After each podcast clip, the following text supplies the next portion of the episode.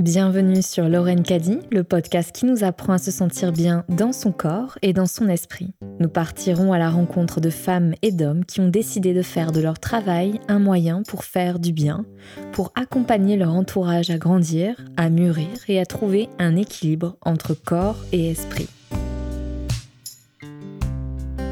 Marie Kao, plus connue sous le nom de Little Bunbao, tu es plein de choses à la fois, maman, professionnelle en langue des signes française, vocation que tu promeus sur Instagram et YouTube. Tes comptes sont suivis par des milliers d'adeptes. J'aimerais revenir un peu à la genèse de Little Bunbao. Comment cette vocation, donc l'apprentissage de la langue des signes française, est-elle née? Alors ça remonte à très loin. Il paraît que à 4 ans, à la bibliothèque de ma toute petite ville, j'apprends euh, l'alphabet en langue des signes qui se situe dans un petit livre pour enfants. Donc, euh, ça commence à 4 ans. Et vraiment, là où je m'en rappelle, c'est à 13 ans, je lis l'histoire, euh, une biographie d'une personne sourde qui raconte son parcours, son histoire et surtout l'histoire des sourds, de la culture sourde et de la langue des signes qui est terrible. Elle a manqué de disparaître pendant 100 ans. Elle, euh, les sourds ont vécu des choses terribles et euh, je suis très touchée par cette biographie qui s'appelle Moi Armand, né sourd et muet et qui me touche et me donne envie de côtoyer euh, la communauté sourde pour pouvoir échanger avec eux, euh, il faut que j'apprenne à signer. Donc à ce moment-là, euh, je, demande à mes parents, j'ai 13 ans, je demande à mes parents des cours de langue des signes et ils m'encouragent là-dedans. On va dans une association pour, pour les personnes sourdes et on m'accueille à bras ouverts et, je me forme petit à petit à la langue des signes. Waouh, donc ça arrivé super tôt à 13 ans et donc après tu as axé tout ton cursus scolaire sur l'apprentissage de la langue des signes? Oui, à partir de, de, 13 ans, donc je tombe là-dedans. Il y a vraiment une passion, autant pour la culture sourde que euh, pour la langue des signes. Euh, il y a même des moments où je, suis, je suis au collège, puis après au lycée, et au lycée où je sèche les cours euh, pour aller prendre des cours de langue des signes. À ce point, c'est vraiment de la passion. Et je continue, continue, je passe mon bac, tout est orienté sur la langue des signes et sur le fait de travailler auprès de la communauté des sourds. Euh, et ça va jusqu'à me faire déménager à Paris. Une fois que je suis arrivée au maximum de mes formations en langue des signes dans le sud de la France, je monte à Paris pour euh, continuer à me perfectionner. Je travaille auprès euh, d'enfants sourds en tant que pionne dans un établissement pour enfants sourds. Et quand je suis prête, je rentre en, école d'interprète dans laquelle je vais faire la formation. Je suis pas diplômée, mais j'ai fait toute la formation et je suis diplômée professionnelle bilingue. Donc, ce qui veut dire que je suis bilingue en français et langue des signes et ce qui me permet aussi après de travailler en tant qu'interprète, même non diplômée, dans le scolaire auprès, euh, auprès d'enfants sourds euh, que j'accompagne jusqu'au bac. Et mis à part la découverte de cette biographie qui a été essentielle dans ton parcours, dans ton entourage, tu n'avais pas forcément de personnes sourdes. Non, personne n'était sourd. Je n'avais jamais rencontré de personnes sourdes. Et euh, ça n'a, voilà, c'est pas, c'est pas quelque chose qui était dans mon quotidien. C'est vraiment pour moi, c'est une vocation. Ça, c'est, ça a été une passion et, ensuite une vocation qui est arrivée comme mmh. ça, dans laquelle je me suis beaucoup retrouvée au niveau identitaire aussi. Mmh. Et à quel niveau? Eh ben, euh, la langue des signes était plus facile pour moi pour communiquer. Je, j'y trouvais beaucoup plus de sens dans cette langue. Elle permet de faire euh, énormément de choses, de faire passer beaucoup de choses très subtiles. Mmh.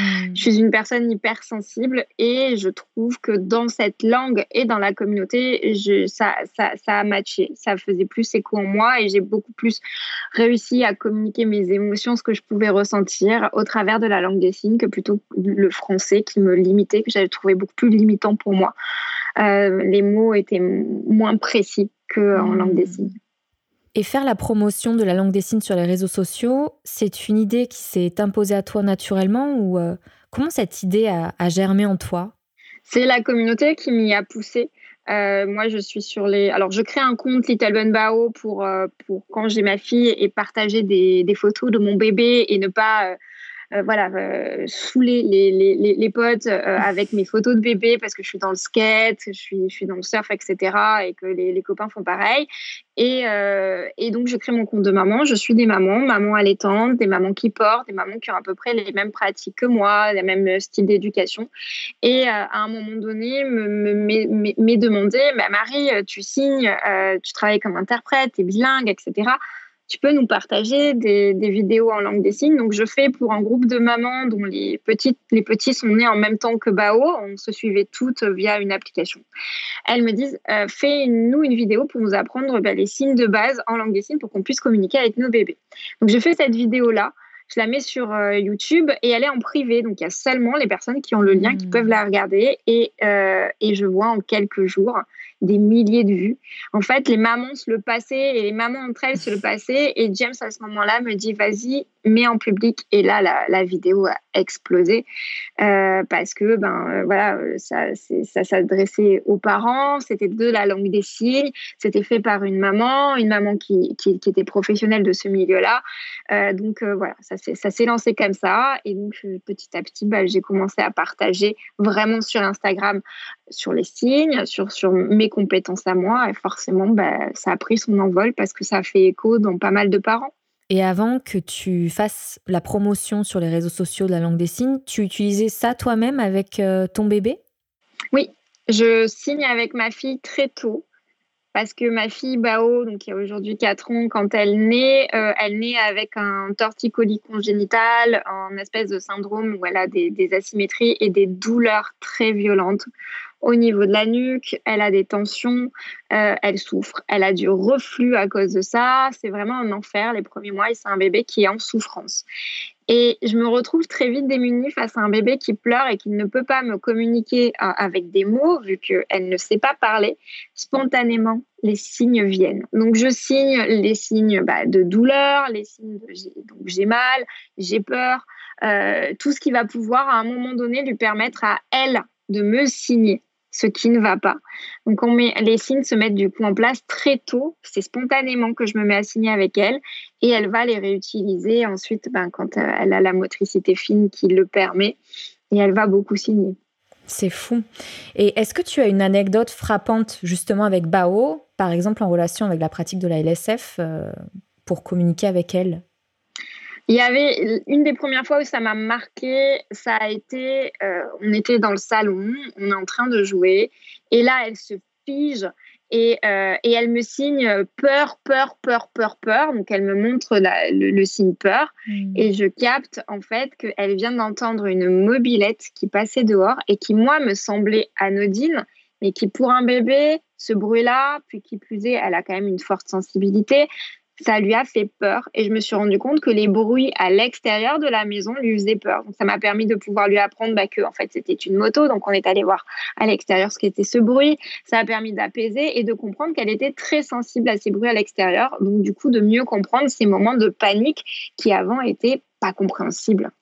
Et on comprend facilement en fait que euh, sur le plan cognitif, cette pratique euh, a des effets super euh, bénéfiques sur l'enfant et euh, sur sa compréhension du monde qui l'entoure à travers donc euh, ce que sa maman lui enseigne euh, très tôt. Ça permet de poser tout simplement des mots sur ce qu'ils ressentent. Ça leur permet de dire qu'ils ont peur, qu'ils ont faim et d'exprimer leurs besoins. Et, à leur âge, avant l'apparition des premiers mots, ou même plus tard, parce qu'un enfant à un an ne, va pas, il va dire quelques mots, mais il ne va pas pouvoir tout dire. Le, le fait de pouvoir exprimer ses besoins, ça permet aux parents d'y répondre, mais aussi à l'enfant de comprendre que ce qu'il vit est important, qu'il est une personne aussi à part entière.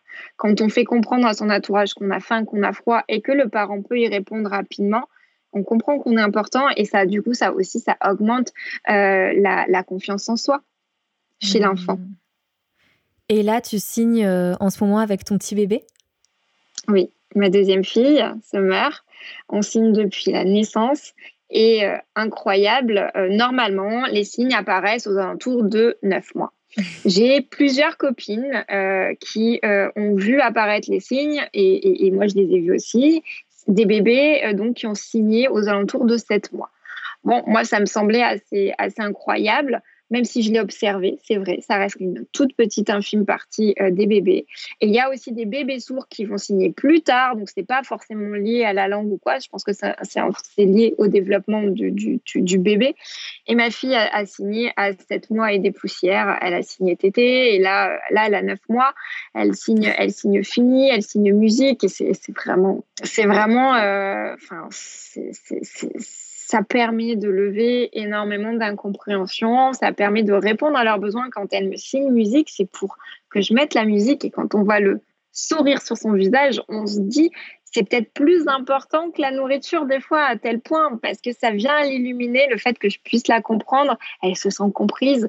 Et puis la petite sœur s'y met, le papa, la mamie, tout le monde s'y est un petit peu mis même si c'est pas obligatoire de s'y mettre, mais il y a cette espèce de, bonheur autour de ça. Donc voilà. Et euh, j'imagine que tu as des retours, on le voit dans les stories que tu relais. Les personnes qui te suivent ont l'air d'être extrêmement reconnaissantes de l'enseignement dont tu fais la promotion les gens, les gens sont, contents parce que c'est un moyen. Alors, ça n'est pas euh, obligatoire. Hein, c'est pas, pas parce qu'on a un bébé qu'on doit se mettre à signer. On le fait que si on y ressent du plaisir.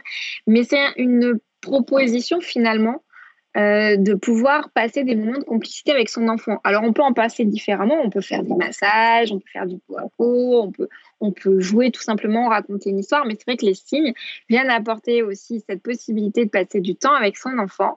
Parce que quand on signe, on n'est pas en train de regarder son mmh. téléphone.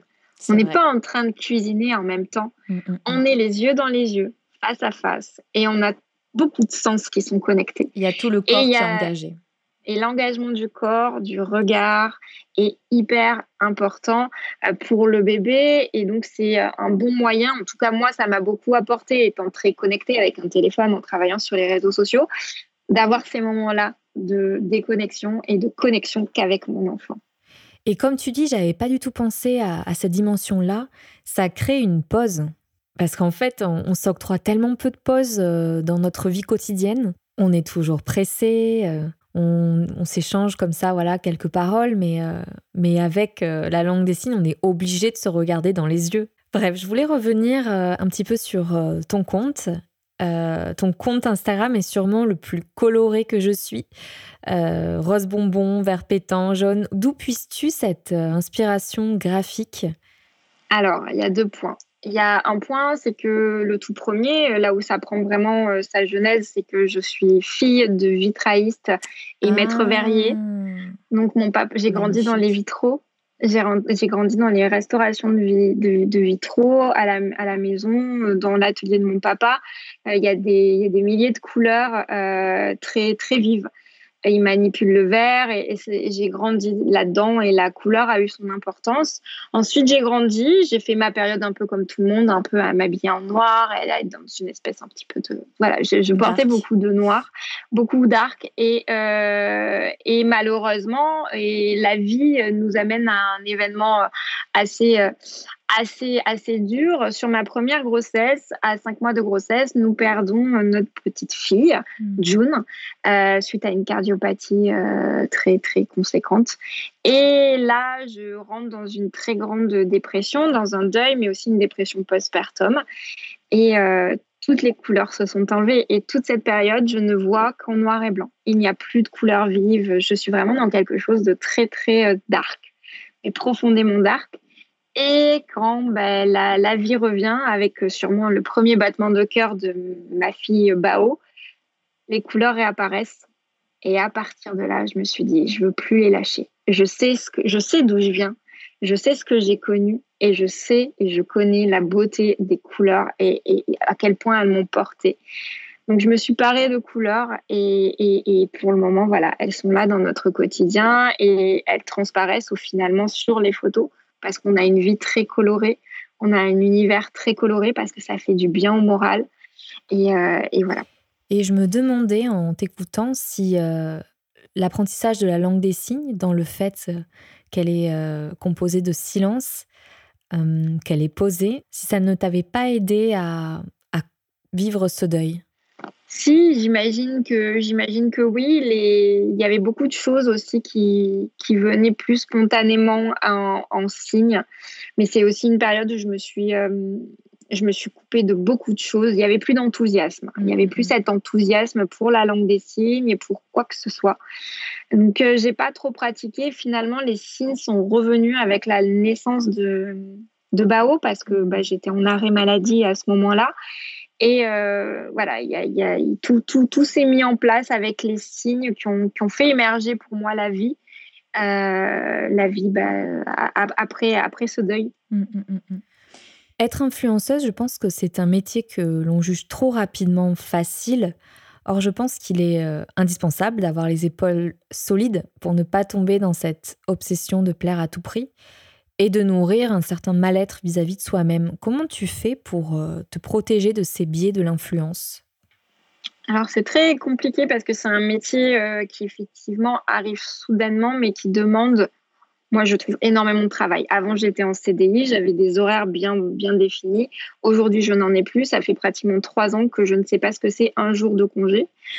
20 minutes avant d'accoucher, je travaillais. Le lendemain de mon accouchement, je reprenais le travail. Je n'ai pas connu de congé maternité, etc. Je n'ai pas pu, euh, ça n'a pas été possible. Euh, euh, c'est compliqué. C'est très beau parce que c'est des métiers passion. Mais c'est compliqué parce qu'effectivement aussi on est mal jugé. Ça semble très facile alors que ça ne l'est pas. On pèse tout ce que l'on poste. Euh, on réfléchit tout le temps, on est toujours dans la création et je préfère sincèrement le, le, le, nom de créateur de contenu. Parce qu'on est dans la création de contenu, on est dans promouvoir, de, enfin, dans, dans créer des vidéos, dans se filmer, monter, retoucher, publier euh, et, plus que dans euh, promouvoir un, produit euh, ou, ou, ce genre de choses. Mais c'est pas un métier facile et qui a aussi beaucoup de désavantages, dont temps, c'est-à-dire la violence qui et malheureusement euh, vraiment à grimper au moment du confinement. Hmm. J'ai été victime de cyberharcèlement très violents et très virulents qui ont nécessité euh, de, de, faire intervenir des avocats. Et on a été euh, assez nombreux à, vivre ce genre de, de choses. Donc il y a besoin de s'en protéger aussi, et c'est pour ça que je le dis et le redis sur les réseaux sociaux. On a l'impression aujourd'hui qu'il y a une transparence, qu'on connaît la vie des personnes à travers un Instagram, un YouTube, mais ça n'est que des moments choisis. Et bien heureusement, on se protège et, euh, et, on met de la distance. Et comment tu fais pour trouver cette, euh, cet équilibre? Je ne sais pas si je l'ai trouvé. Je ne sais pas aujourd'hui si je l'ai trouvé.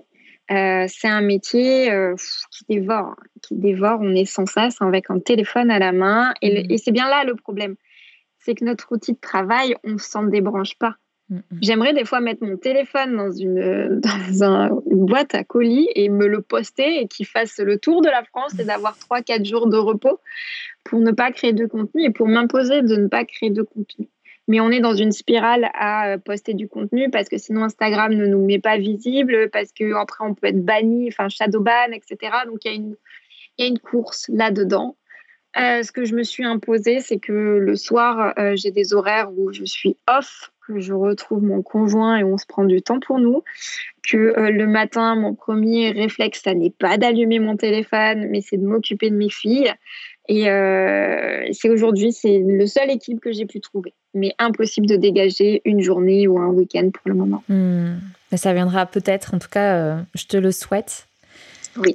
Et, euh, mais déjà, je pense que l'apprentissage, l'enseignement que tu promeus autour de la langue de signes, c'est tellement peu commun que quelque part, ça, c'est pas, tu es influenceuse, bon, tu n'aimes pas ce terme-là, tu crées du contenu, mais c'est du contenu qui est constructif, qui aide beaucoup de gens, euh, qui est positif et qui n'est pas forcément euh, axé sur, euh, sur sa personne. Tu vois, et je crois que c'est ça aussi le problème de l'influence, c'est que on peut s'attacher beaucoup à, à l'image que l'on renvoie et, et, prendre la baisse des likes pour, pour nous, en fait, de se dire non, mais en fait, je, je suis nulle, je ne plais pas, tu vois? Ouais, je comprends complètement et c'est mais ça, mais ça me touche aussi, c'est-à-dire qu'il y a des fois il y a des photos que je vais poster et qui font mm. pas la réaction attendue. Et le problème il est là, c'est la réaction attendue. Et la projection qu'on met dedans aussi. Exactement, mais après quand on nous contacte pour euh, que ce soit euh, du, du, du, du, placement de produits, pour des mm. projets qu'on met en lumière, on nous demande nos stats, mm, on nous demande notre, notre ratio, on nous demande le taux d'engagement.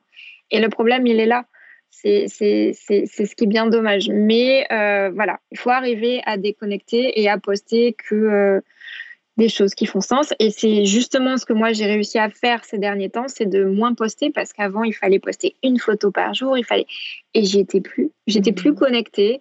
Donc j'ai eu besoin de, de, me dire bah non, tu vas poster que quand tu le sens, quand cette image te parle et quand elle te touche. Mmh. Voilà. Bah, en tout cas, euh, je tenais à te dire un grand merci parce que tu as été un peu notre marraine sur les réseaux sociaux pour Lorraine Caddy, de, faire la, promotion de, nos produits que tu utilises et euh, sans rémunération. Enfin, ça a été euh, un vrai cadeau pour nous parce que ça nous a propulsé quelque part et, et tu as fait ça avec le cœur et c'est quelque chose dont on s'attendait absolument pas. Donc, et ça nous a énormément aidé parce que voilà, on, c'est un démarrage euh, timide un peu sur les réseaux sociaux pour nous. Donc, euh, un grand merci. Mais moi, je vais, je vais vous remercier d'abord parce que c'est merci à Lorraine Caddy qui arrive à un moment donné de tout début de ma grossesse. On, enfin, on est au premier trimestre de ma grossesse, on commence à nous confiner hmm. et je suis euh, attaquée, cyberharcelée. Hmm. Et je me rappelle de ces moments où j'arrive à me détendre c'est avec les savons Lorraine Caddy mmh, qui m'enveloppe d'une odeur qui vient me et je me retrouvais euh, dans une bulle chaque soir et ça a été et c'est pour ça hein, que, que, après je vous ai écrit euh, c'est parce que ça m'a énormément apporté pendant ma grossesse. Et c'était et c'était important que je puisse en parler pour que d'autres mamans d'autres personnes euh, qui sont sensibles à ces produits là puissent le découvrir et puissent avoir bah, du bonheur juste en se lavant ou juste en se passant une crème et vraiment se faire du bien. Voilà. C'est adorable, merci beaucoup Marie. Je vais conclure ce podcast avec euh, deux questions. Y a-t-il un rituel bien-être que tu aimes particulièrement et qui te fait du bien? C'est ce que je suis en train de te dire. Tous les soirs quand je me lave, c'est mes savons Lorraine Caddy. Voilà, ils sont en, hauteur pour que je les partage pas trop avec euh, Bao qui prend les savons, qui va se savonner pendant euh, et qui, va l'oublier sous la douche. Donc voilà, c'est le moment où je me savonne et où il y a, y a, cette petite odeur qui est délicate, qui n'est pas hmm. entêtante, mais qui est délicate et qui va m'accompagner jusqu'au coucher. Ah, j'adore. Et, et, sur, euh, voilà, c'est vraiment un moment que, que j'aime beaucoup et qui me fait du bien. Et est-ce que tu as euh, une citation, un conseil, une, euh, une personnalité, une musique qui résonne en toi et qui résume, selon toi, le bien-être? Ah, c'est dur. c'est dur. Oh là là, je ne sais pas. Il y aurait tant de choses. Euh, je réfléchis. Qu'est-ce qui peut euh, te t'envahir de bien-être, d'une certaine sérénité? Alors moi, je, moi, la sérénité, je l'ai trouvée pendant ma grossesse, euh, pendant ma, ma, deuxième du coup grossesse, durant la, grossesse de, de, Bao. je suis accompagnée par une doula et hmm. elle me dit quelque chose qui va rayonner. Alors une doula, c'est une accompagnatrice à la naissance et elle va me dire quelque chose. Marie, écoute ton cœur de maman. J'étais en prend au doute, aux angoisses, à ne pas savoir différencier l'instinct euh, de, euh, des angoisses. Et elle me dit, écoute ton cœur de maman. Et à ce moment-là, je sens que je détiens une vérité et je vais m'écouter pour tout, tout. Ça commence avec mes grossesses, mais ça continue au quotidien. Je sais quand c'est de l'instinct, et quand il faut que je m'écoute et, je sais quand je suis parasitée par du stress ambiant, par des angoisses, etc. Donc écouter son cœur de, de, de, personne en soi. Mais moi, c'est venu à écouter mon cœur de maman. Voilà. Elle a réhabilité ton intuition, en fait. Exactement. Et on a besoin de quelqu'un pour nous dire ça. Ce que tu fais d'ailleurs à travers tes posts aussi. Hein. C'est vrai. J'essaye de partager, j'essaye beaucoup de partager ce qui, moi, m'a qui m'a éclairé. Je, mm. le, je, le, mets à disposition et les gens en disposent, mais c'est vrai que je suis beaucoup dans le partage pour, pour essayer si des gens sont, sont, sont un petit peu en souffrance ou, voilà, euh, ils puissent puiser ce qu'ils ont à épuiser. Merci beaucoup Marie, c'était euh, un échange euh, très simple et très doux, ça fait du bien. Merci beaucoup. Ben, merci à toi. Ces dernières années, les comptes dédiés à la maternité ont explosé, ce qui permet à de nombreuses femmes et jeunes mamans de sortir un peu de leur isolement et parfois de leur détresse pour comprendre les besoins de leur bébé. Beaucoup de thèmes associés à la maternité et aux femmes sont malheureusement tabous, comme les règles, le cycle menstruel ou encore la matrescence, thème que vous pouvez explorer à travers le podcast de Bliss Stories. Écoutez son cœur de maman, c'était le conseil de Little Bunbao, Écouter son intuition, sûrement une des choses les plus essentielles pour faire son bonhomme de chemin, un outil que l'on n'apprend pas à l'école, mais qu'on a besoin parfois de se l'entendre dire pour en faire son moteur. Merci pour votre écoute. C'était un podcast de Lauren Caddy. Vous pouvez l'écouter sur toutes les plateformes d'écoute en streaming, Deezer, Spotify, Apple Podcasts, Podcastix, Google Podcasts et sur notre chaîne YouTube. Vous pouvez nous contacter via notre compte Instagram, Lauren Caddy et retrouvez toute notre actualité. Je vous dis à très bientôt.